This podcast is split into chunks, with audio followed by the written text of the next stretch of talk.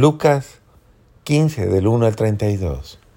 Y digo que es absolutamente conmovedora, absolutamente conmovedora, porque es un evangelio que llena de amor, que llena de alegría y que llena de sentimientos muy bellos, porque revela el corazón de Dios. Es la radiografía del corazón de Dios. Eh, más aún cuando leas este evangelio te darás cuenta que, a ver, alguien que es así, que ama así, es que no puede ser malo, es que es absolutamente compasivo, es que es absolutamente misericordioso. ¿Qué dice el apóstol? Dice que en aquel tiempo solían acercarse a Jesús todos los publicanos, los pecadores, a escucharlo. Qué bonito, ¿no?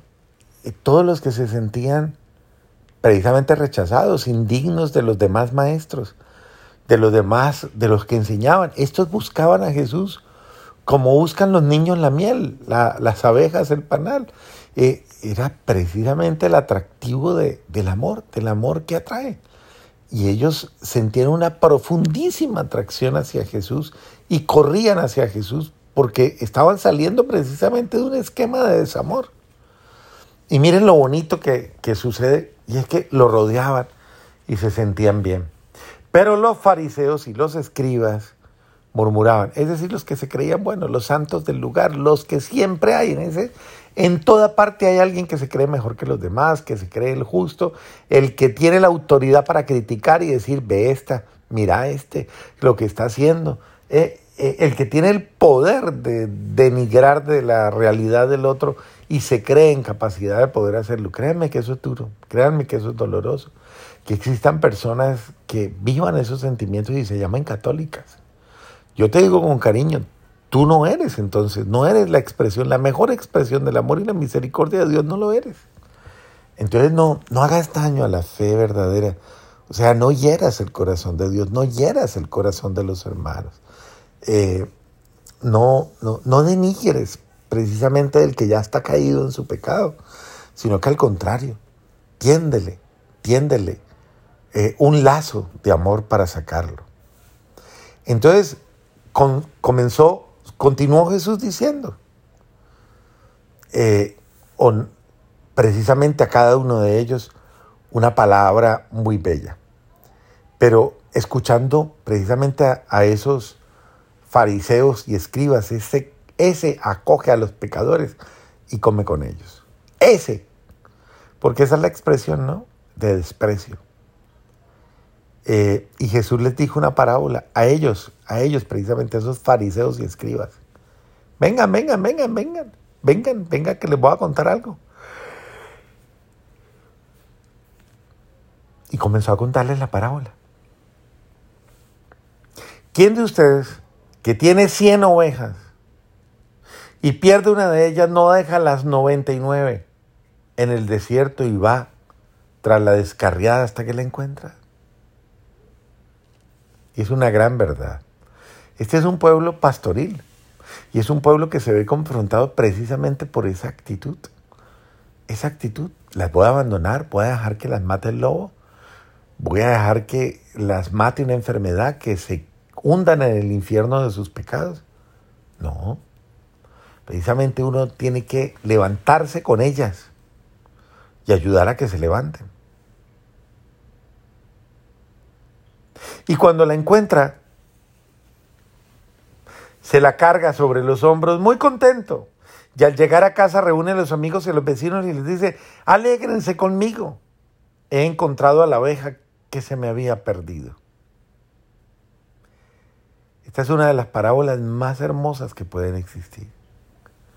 Cada uno de nosotros, en un momento determinado de esos de, de dolor, se siente la oveja que Jesús recibe en sus hombros. Qué duro es el caminar por esos caminos tan tortuosos y dolorosos. Pero qué hermoso es poder encontrar a Cristo en medio de mi dolor, en medio de mi torpeza. Así que qué bello es que Jesús atraiga a esos hijos que se han confundido.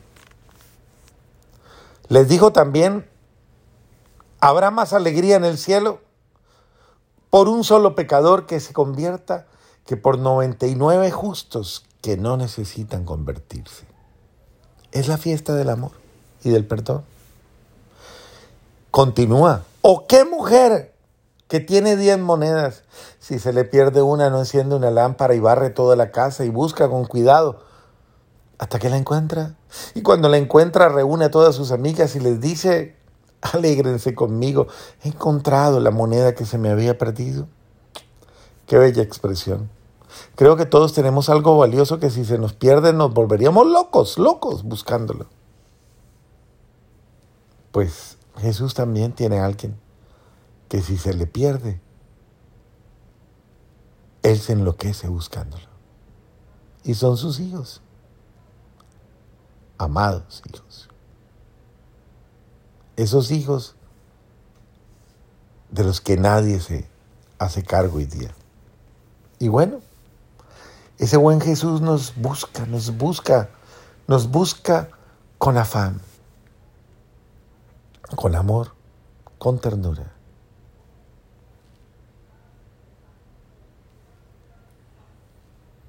Escuchen, queridos hermanos, tal vez se han quedado pensando en lo más profundo. Pues bien, tal vez yo soy ese hijo o esa hija perdida de Dios. Miren que Jesús les sigue contando. Les dijo también, un hombre tenía dos hijos y el menor de ellos dijo a su papá, Padre, dame la parte de la herencia que me corresponde. Así hacemos muchos. Buscamos que nuestra familia nos dé lo que nos toca, por lo cual no hemos hecho nada, ni siquiera un sacrificio. Y dice que no muchos días después el hijo menor juntó todo lo suyo y se marchó a un país lejano y ahí derrochó su fortuna viviendo perdidamente. Ese país lejano puede ser este lugar donde tú estás ahora. Ese lugar de perdición donde te fuiste a perder, donde estás hundido ante el peso de tu falta, de tu pecado. Y ahí te hundes, gastándote lo poco que te queda de vida. Y cuando llegues al fondo más, más horrible, el fondo de decepción, de tristeza y de todo, ojalá recapacites, recapacites y pienses. Así como lo hizo el hijo pródigo que comenzó a buscar, fue y se puso eh, bajo contrato con, un, con uno de los ciudadanos que lo mandó a sus campos a apacentar cervos y, y, deseaba comerse las algarrobas de los cerdos que comían, pero nadie se las daba.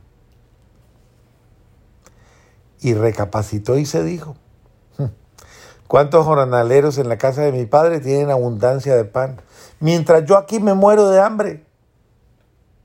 Oiga, siempre es cierto que las carencias hacen reaccionar a la gente. Y se levantó y se fue. Me levantaré y volveré donde mi padre. Esa es la reflexión que él hace.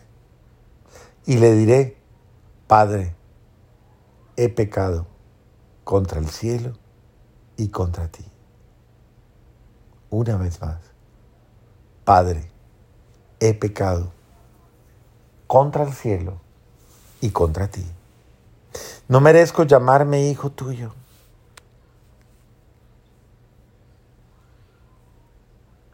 Pero el padre dijo a sus criados, saquen la mejor túnica, vístansela, pónganle un anillo en la mano y sandalias en los pies, traigan el, el ternero cebado y sacrifíquenlo y comamos y hagamos un banquete y celebremos porque este hijo mío estaba muerto y ha vuelto a la vida, estaba perdido y lo hemos encontrado.